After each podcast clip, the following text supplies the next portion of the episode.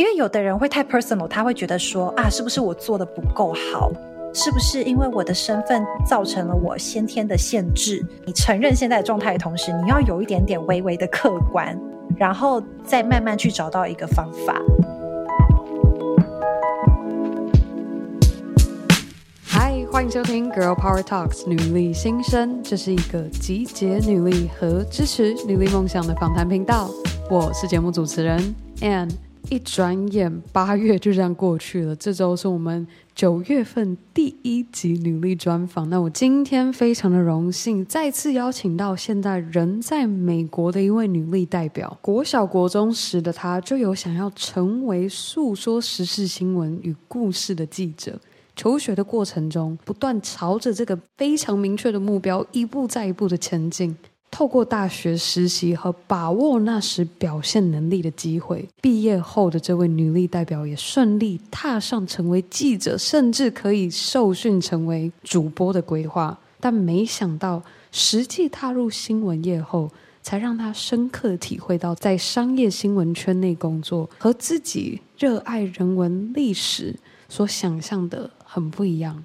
就算当时这样的机会在他人眼中看似难得可贵，但这位女力代表觉察到工作的性质与个人人生观、价值观的不合，便马上采取行动，思考自己下一步的目标是什么，接着采取行动，开始了她的下一个人生的章节。这周的专访，我们将拆分为上下两集。今天上集的内容，我们将和这位女力一起回顾学生时期的自己和如何成功在美国找到留在美国生活工作的经历。接着下集，再听听这位女力分享她如何在美国找到工作后，再次开启了自己下一个人生阶段，成为了妈妈，也开始了她的创业计划。好啦，那我就废话不多说了，我们赶快一起来听听美商旅游行销资深主管兼 Podcaster、Blogger 和创业家的 Aaron 的履历故事吧。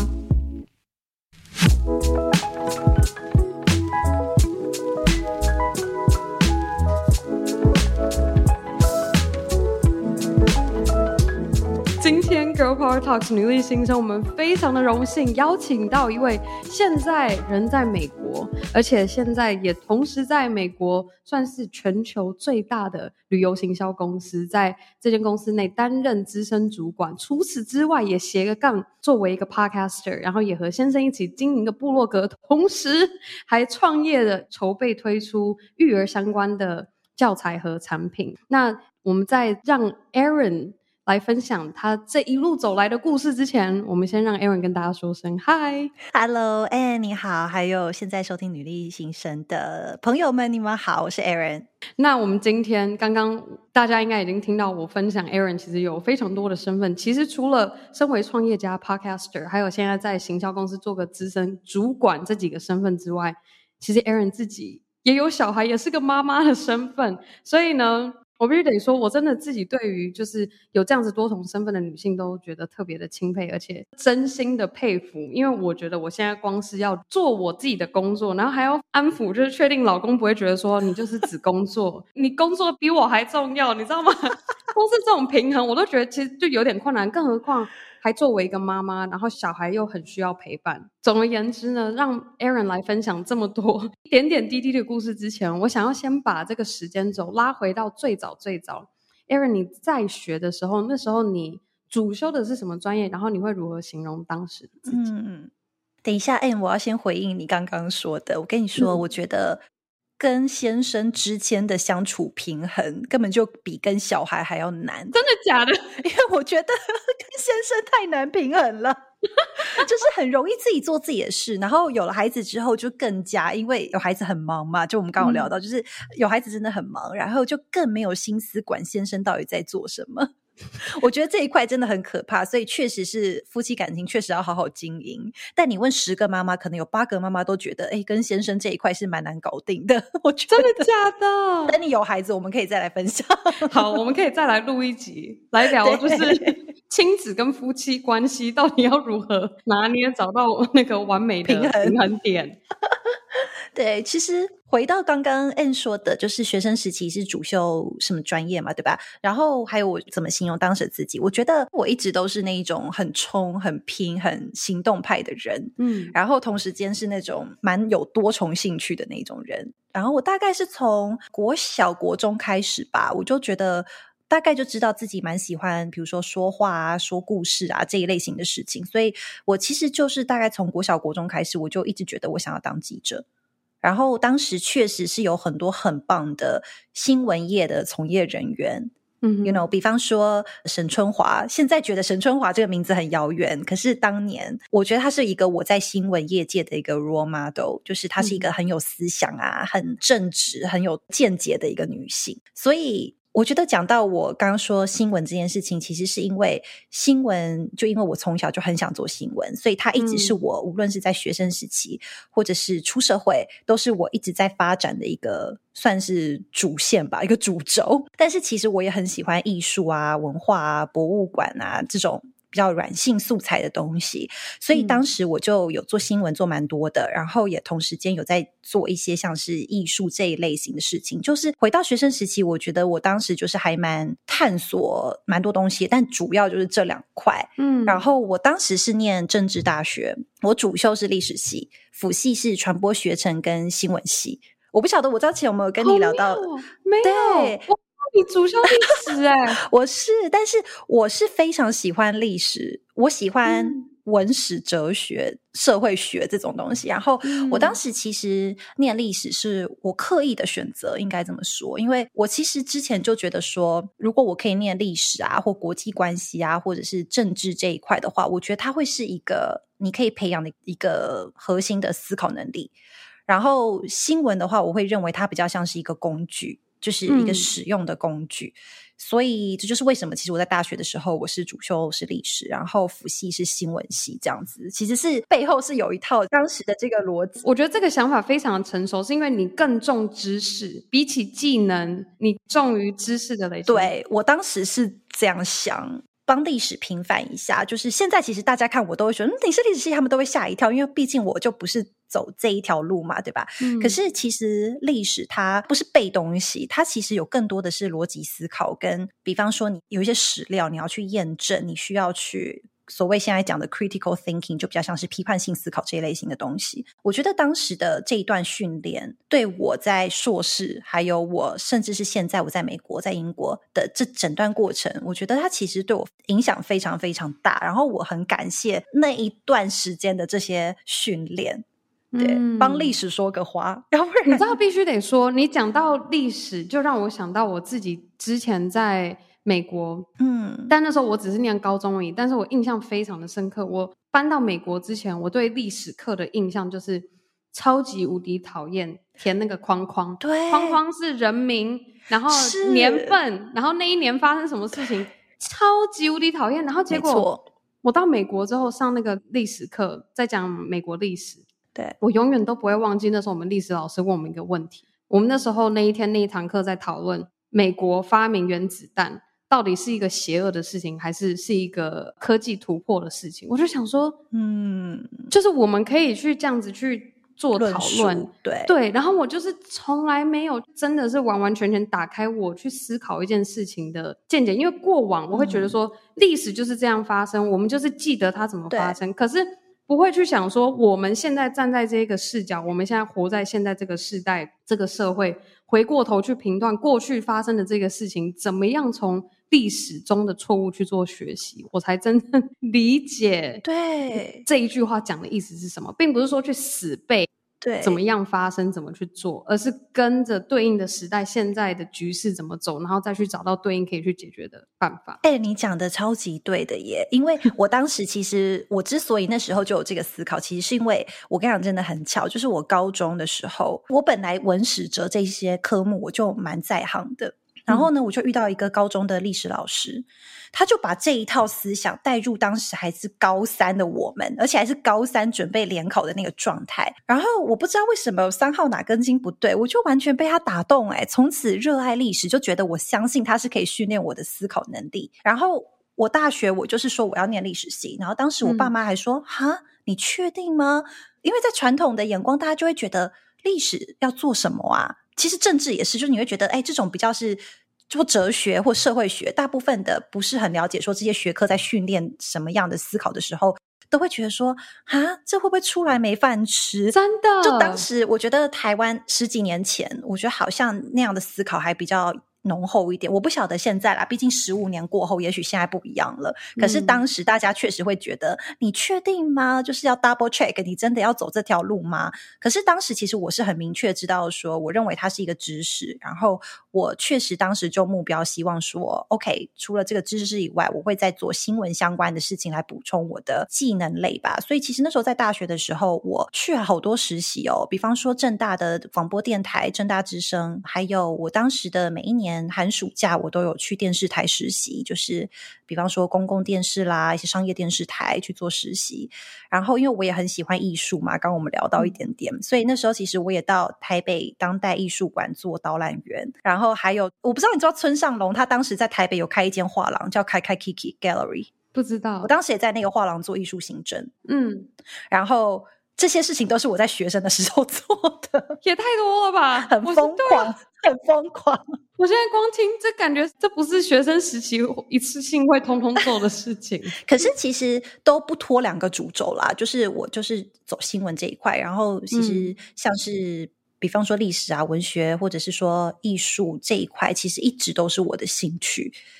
然后只是说，我觉得在大学时候有机会可以去多摸索的时候，我都觉得还蛮好的。就是假如现在我在大学的在学生啊，我都觉得哇，用这个身份然后去多摸索，其实真的是很很棒的一件事情，嗯、因为也没有伤害嘛，就是 多摸索也挺好的。所以就是回到当时啦，就你刚刚说，哎，我大学的时候是念什么，还有做什么事情。就比较好奇的说，Aaron 现在做完全不是新闻相关的内容。就我们刚刚一开始有跟大家分享到，现在 Aaron 其实是在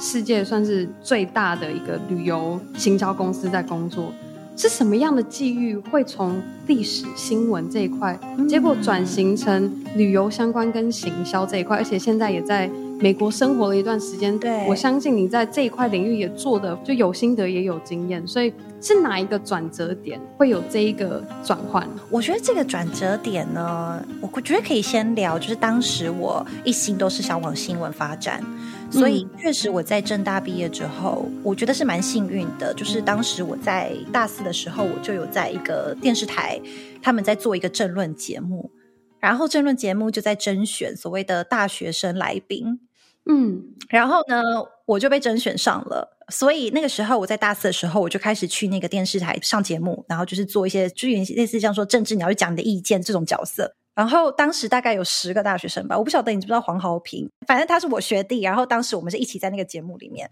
好，嗯、然后呢，当时这个节目其实算是我为什么大学毕业之后会直接进新闻业的一个关键。因为，嗯，我在那个节目结束之后，嗯、他们就直接把我邀请到电视台的新闻部，当时是年代新闻台，就说他们想要就直接 offer 我做政治记者、党政记者，还有培训主播，嗯，所以当时其实很顺的就接到了新闻这一块，然后确实是我当时的梦想，所以我就接受了这个 offer，然后开始在新闻产业工作，然后做了大概两年的时间，嗯、然后那个时候。到出国，我觉得又是我另外一段转折点，因为我从小其实就想要出国念书，可是当时就是因为一毕业的时候刚好就很幸运的有这个 offer，也给的一些条件啊，然后薪资当然不好，你知道当时薪资都很低，但是他给你的那个 potential 感觉是很大的，就比方说就 offer 你很多东西嘛，所以我当时就觉得好，那我就先在新闻产业工作，工作一段时间之后，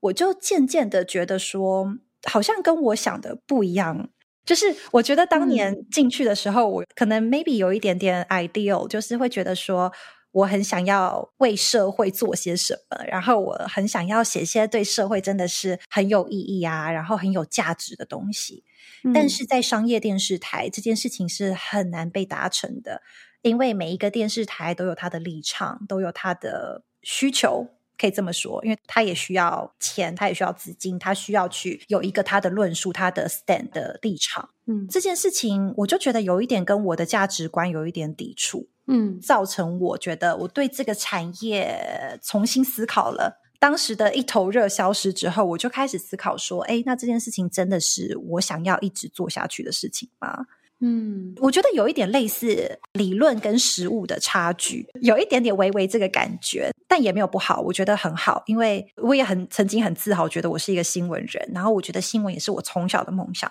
所以它确实也在某个阶段完成了我一个部分梦想。嗯，然后出国的开始。就是我的另外一个，也是从小到大的梦想的一个开始，就是因为那个转折点，我就觉得说新闻可能不会是我想要追求的，嗯，所以我在出国的时候，我到英国伦敦政经学院念书，还有美国南加大念书的时候，我念的就是 Global Communications，就是不是比较偏国际传播哦，嗯，所以其实我当时就是有刻意的去转换跑道啦，可以这么说，嗯，我现在就是在尝试把自己放在。当时 Aaron 的你那样子的心境，嗯，联想到的第一点是说，当下对于新闻，你原先抱持这么大梦想的这个产业或是这个专业，嗯，让你突然觉得说，啊，怎么不是这样？那你接着要出国念书的时候，你怎么去挑呢？就你当时是怎么样去评估？觉得说，好，那我觉得我下一步我想要走这一个，就是你当时是有想说，嗯，我要把我新闻学会的事情再跟着一起带到。我下一个硕士学位要学的，再去更增进，还是说你就想要抛下过去那一件？我觉得 那一件没发生，那么拜拜，我不要了。哦、oh，就很好奇当下的心情是什么？当下的心情，我没有想要抛弃那些东西，因为其实我是很正面看待在新闻从业期间的那些学习的。也许等下我们也可以聊，嗯，就是我觉得在那过程当中，我学到非常多东西，包含态度上面，包含真正的技能上面。比方说，就是培养了你的口才啊，培养了你的解决问题的能力，然后在态度上面，你就会有一种啊，就是没有办法，你也要找到一个办法做的那种 心态。因为在新闻业，你就是很多时候你就是要找办法。没有人会帮你，你就是自己要去想办法解决。嗯、然后又有二十四小时在新闻在 run，所以你很紧张，你什么事都要做到对的地方去。嗯，我觉得这些东西都是我觉得很棒的一个资产。所以当时其实我是带着这些，我把它叫成资产啊。当然它不是钱，可是它是我认为是一个很棒的我学到的 skill 跟这个工作的、嗯、我得到的东西。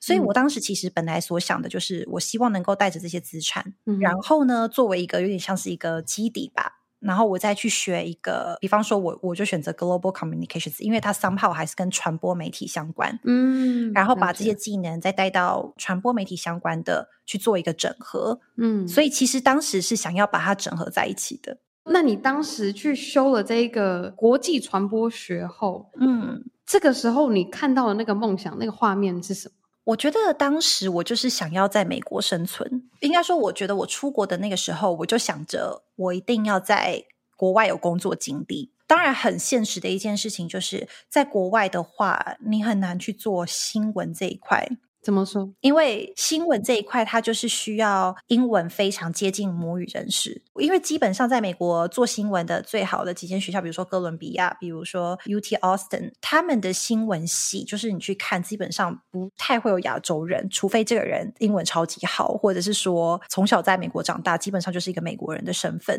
但是我不意外，因为其实新闻这件事情本来就很讲究你的用字遣词。很讲究你的口条、你的口才，还有你逻辑，还有你的快速反应。然后我觉得这些东西，我觉得我在台湾，我都觉得我可以 handle 的，还挺不错的。嗯，但是这些东西说真的，我在美国社会，我不认为这是我的强项。嗯，所以当时的 picture 就是，我就想着我一定要在美国工作。那当然就是跟 communications、跟 media 相关的工作。嗯，然后我又很喜欢软性的素材，比方说艺术跟文化。嗯，所以其实当时我在洛杉矶第一份工作。我也是在博物馆工作，我在博物馆做 marketing 跟 PR，、嗯、就是公关行销这一块。嗯，然后后来是因为他没有办法 offer 我 H1B，就是在美国必须留下来的那个签证。对，所以我就换了我做到现在的这一份工作，就是做帮所有的国际旅游局，比方说我的客户包含德国旅游局啊、台湾观光局啊、芬兰啊这些旅游局。我们帮他做在北美的市场策略跟整个整合性公关行销这一块，还有品牌这一块。嗯，所以其实他 somehow 也是很有文化层面的东西。是，对。所以对我来说，我会觉得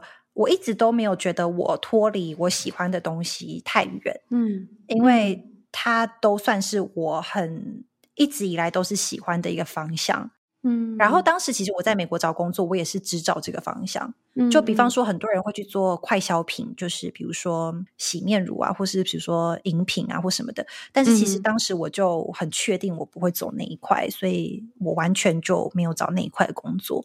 嗯，然后或者是像娱乐产业，比方说在洛杉矶，很多人都会做，因为好莱坞嘛，所以很多人都会做娱乐产业这一块，比如说影视，还有制片公司这一块。就我当时也完全没有找这一块。嗯因为我觉得那不是我的兴趣，嗯，对。是我刚刚听 Aaron 分享这么多，我觉得我听到一个很有趣的点是说，刚刚在听你在分析，嗯，身为一个亚洲人，在美国，我们这样子带着一个完完全全不是美国文化身份的角色进来，然后还要尝试跟当地人竞争做这个行销或是传播相关的这个工作，我必须得说。刚刚听 Aaron 分享这一段的时候，我马上就想到我自己的亲妹妹，还有我的表妹，就是他们也都是在美国念传播学系出身的。嗯、然后必须得说，他们在寻找工作的那段时间，就是其实感觉会很强烈，因为你自己去跟，假如说我今天只是单纯去超市买个东西。可能有人路人跟你走过来打声招呼，他跟你打招呼的方式，你都可以感觉到自己是多格格不入。就像好比 真的，我刚我印象很深刻，是我刚搬到美国的时候，他可能会看到你，就是：“哎，How's it going？” 然后你就觉得什么 going，你知道吗？然后就是这些小片段的互动，会让你感到你是多么一个没有办法融入在美国文化的一个人。当然就是。过了一段时间，你慢慢知道，慢慢习惯，慢慢知道说怎么样去对应之后，才重新再搭建说哦，OK，我慢慢抓到就是 跟美国人生活的方式是什么。可是刚刚又在听到 Aaron 说，你不仅可以找到行销的工作，然后还可以找到是跟你个人兴趣吻合，然后又是你很热忱的这个文化结合这一块，我就想说，也许就是。你当时是抱持着什么样的心态，或者说你觉得什么样的关键可以帮你找到你现在在帮世界各国的旅游局作为你的客户，帮他们做北美旅游策略规划这样子的工作？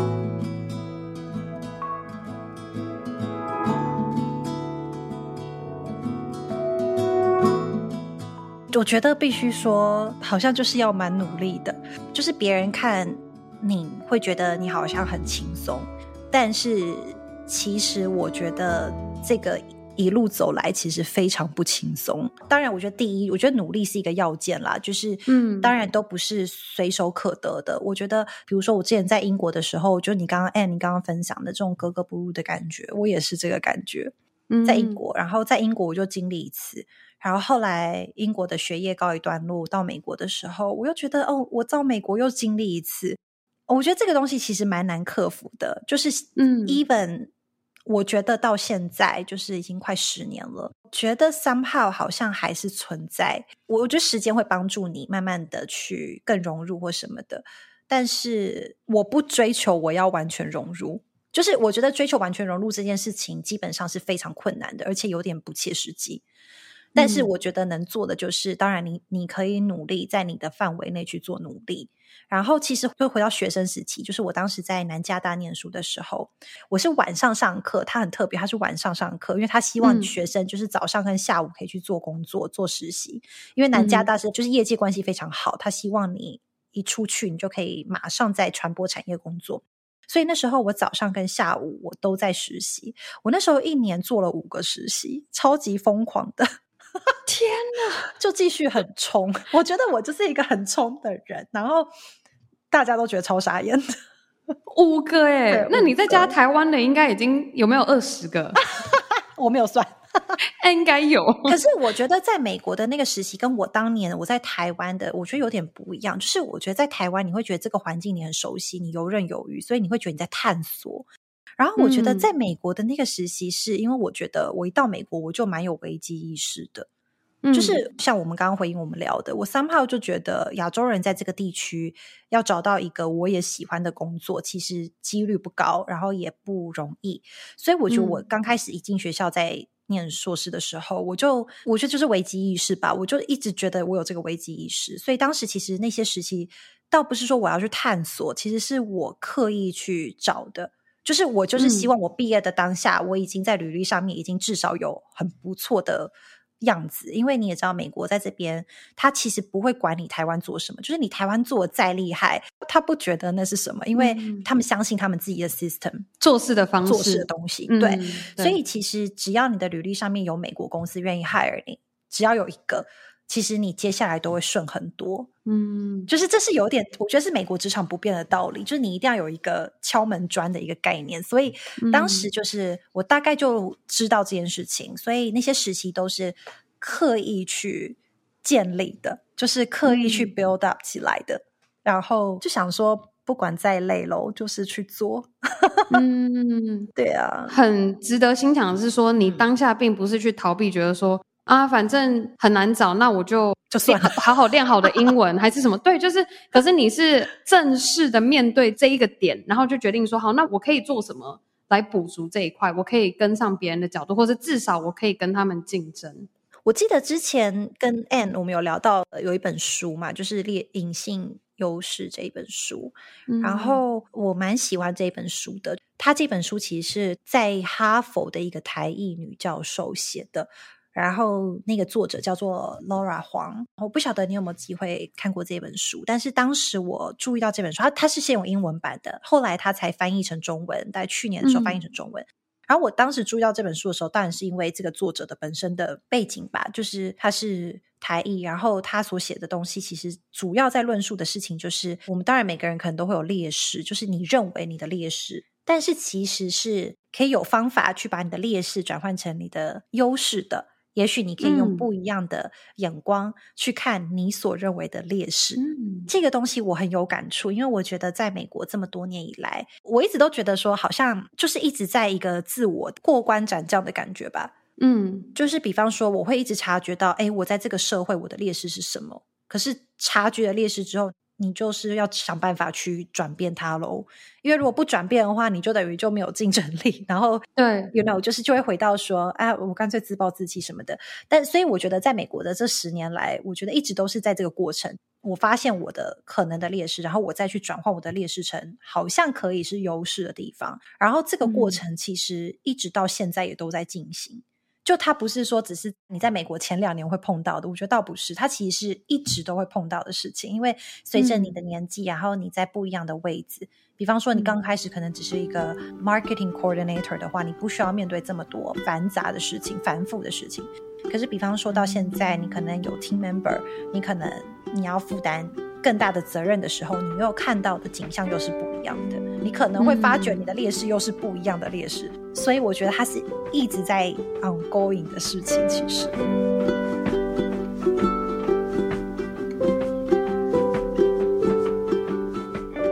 Aaron 刚刚跟我们分享这么多，我现在很好奇的一点是说，有没有你近期或是现在这个阶段，你把劣势化为自己的隐性优势的点？有诶、欸，我可以分享两个，就是一个是。工作上面的好了，嗯、就是在工作上面的话，我觉得刚开始我在工作的时候，我一直会觉得我的英文不如我的同事，然后 which is true，嗯、它是一个事实，没有错。不是因为你知道做 marketing 的人本身就是要比较会讲话嘛，你也知道。然后呢，所以他们又属于是美国人里面当中蛮会讲话的一群人，所以我。确实觉得英文是我的劣势，嗯，应该不是说英文，我觉得我英文也没有很差，可是我觉得应该说口音吧，嗯，就是你知道，就是口音，还有你的还是口语，我觉得口音。哦，怎么说？因为我就是我完全不是美式口音啊，就是我觉得我讲英文就是还 OK，就是 presentation 能力还不错，但是我真的就是不是那种美式口音的人。然后我也不追求美式口音。总而言之，我就觉得说我的口音，我很怕别人会听不懂。然后我就很怕同事或者是我的主管，嗯、他们会认为，哎，我的口音不是美式的口音，或者我的台湾腔或台湾的口音，是不是等于我的能力不是那么的好？就是我刚开始会一直有这种有一点这种声音在我的脑海里面，所以当时我就认为，OK，我的亚洲人的身份可能是我的一个劣势。嗯，但是呢，接下来我就慢慢的转变嘛，然后慢慢的去找自己到底有什么地方是可以跟我的同事去做，找到我自己能够独立担当的一面，然后自己的一个专业能力。然后我就发现，其实亚洲人的这个身份带给我蛮大的一个好处，就是像我现在在公司，只要跟亚洲有关的客户都是我 handle，就没有人可以 handle。嗯，比方说台湾，比方说像日本、香港、中国，还有新加坡跟泰国，就是这一类型的客户。虽然我也不会讲，比如说泰文或是日文什么的，可是重点是什么？重点是因为我是亚洲人的身份，然后我曾经在不同的文化生活过，然后比起传统的美国人，其实我对于跨文化这件事情更 sensitive。嗯，所以其实，比如说我们在行销领域，每个人还是有每个人不一样的专精的区块这样子。然后我自己的话，我的专精区块其实就是体验创造，还有 account management，还有跨文化沟通这一块。嗯，然后我觉得这个跨文化沟通的这个能力，其实就是我的这个身份带给我的，因为它让我更能够了解到，哎，其实每一个文化之间，它其实是有一点 sensitive 的。这个东西并不只是说你口语讲出来的东西，它其实包含了很多的面向，包含你的文化，包含你的信仰，包含你的肢体语言，包含你的沟通方式等等的。所以我就发现，哎，我在这个区块好像比我的同事都还要 sensitive。嗯，我觉得渐渐的，其实这一个就变成了是我的优势。嗯，再更进一步，这个部分甚至变成了是我的专长之一。所以，只要跟跨到比如说不同国家文化类型的东西，嗯、其实公司就很容易想到我，因为这就是可能我跟其他同事很不同的一个地方，嗯、因为我们的经历不一样。嗯、我觉得这就是一个我觉得是在工作上面我感受很明显的一个我把劣势转换成优势的一个例子啦。嗯，对啊。但是我觉得回到头来，其实我觉得要转换劣势跟优势这件事情，有一个很重要的事情就是。必须要先很 practically 的承认你自己现在的状况，比方说你的环境，你认为你自己本来的 skill set，或者说你认为你自己现在的状态是什么？嗯，但是呢，你要去很 practical 的承认这些东西之余，你又不能太 personal，嗯，因为有的人会太 personal，他会觉得说啊，是不是我做的不够好？呃，是不是因为我的身份造成了我先天的限制？是不是我就没有像别人有这么多的资本去做？更好的展现，因为其实这些都是太 personal，就是你就把它 take personal 了嘛。嗯、所以我觉得重点就是说，在你承认现在的状态的同时，你要有一点点微微的客观，嗯，再慢慢去找到一个方法。其实有一个东西很重要，其实就是成长性心态。我觉得这是一个方法啦，就是如何把劣势转成优势这件事情。我觉得刚听 Aaron 分享这一段，我就觉得说，其实很多时候劣势，就你刚刚讲的，就是我们要先承认它的存在。就是我们接受它了之后呢，它表面上看起来是这样子不好的东西，可是如果您能够找到一个对应的情境，就像好，确实英文能力不像可能当地美国人那样子的程度，可是你反过来，就是因为你人生经历跟背景，然后因为你是台湾人，你过去有这些经历，所以现在讲出来的英文并不像从小到大在美国讲英文的这些美国人，对，所以因而反过来，你看另外一面想。就才有你现在刚刚跟我们分享所谓的跨文化沟通，然后变成是跟任何亚洲相关的案子，公司二话不说想到的就是直接想到 Aaron，就觉得 Aaron Aaron 在哪里？泰国客户还是什么？日本日本南韩南韩 K-pop，什么一下子就是马上想到 Aaron？对，很好笑，感觉刚刚讲的很感性，然后现在突然两个不知道在干嘛，K-pop 谁？对。可是我不晓得哎、欸，你当年你会纠结这个吗？嗯、还是只有我纠结？我不晓得。我在学生时期的时候不纠结，我觉得是进入职场之后。那我想想看，我当时纠结的是什么？我现在一直想，我觉得我当时比较纠结，怎么会这样？我觉得可能有点太远，但我我应该说，我觉得我纠结的点是我那时候连英文都说不出。你知道我那时候多严重吗？我那时候是会前一天晚上睡觉前，就是可能。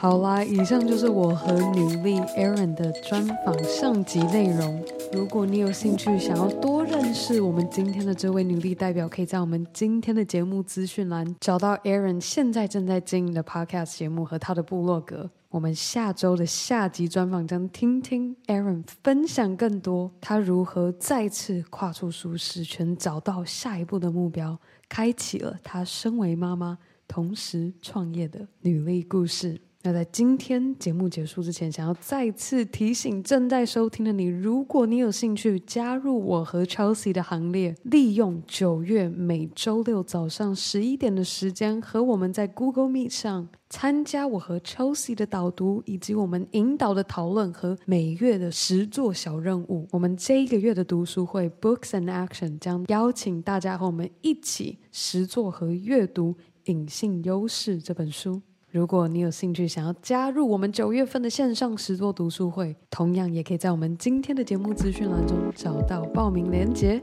那最后的最后，还是非常的重要，千万别忘记和你的好姐妹们一起分享女力精神。好啦，那我们下周一 Power Monday 见喽，拜。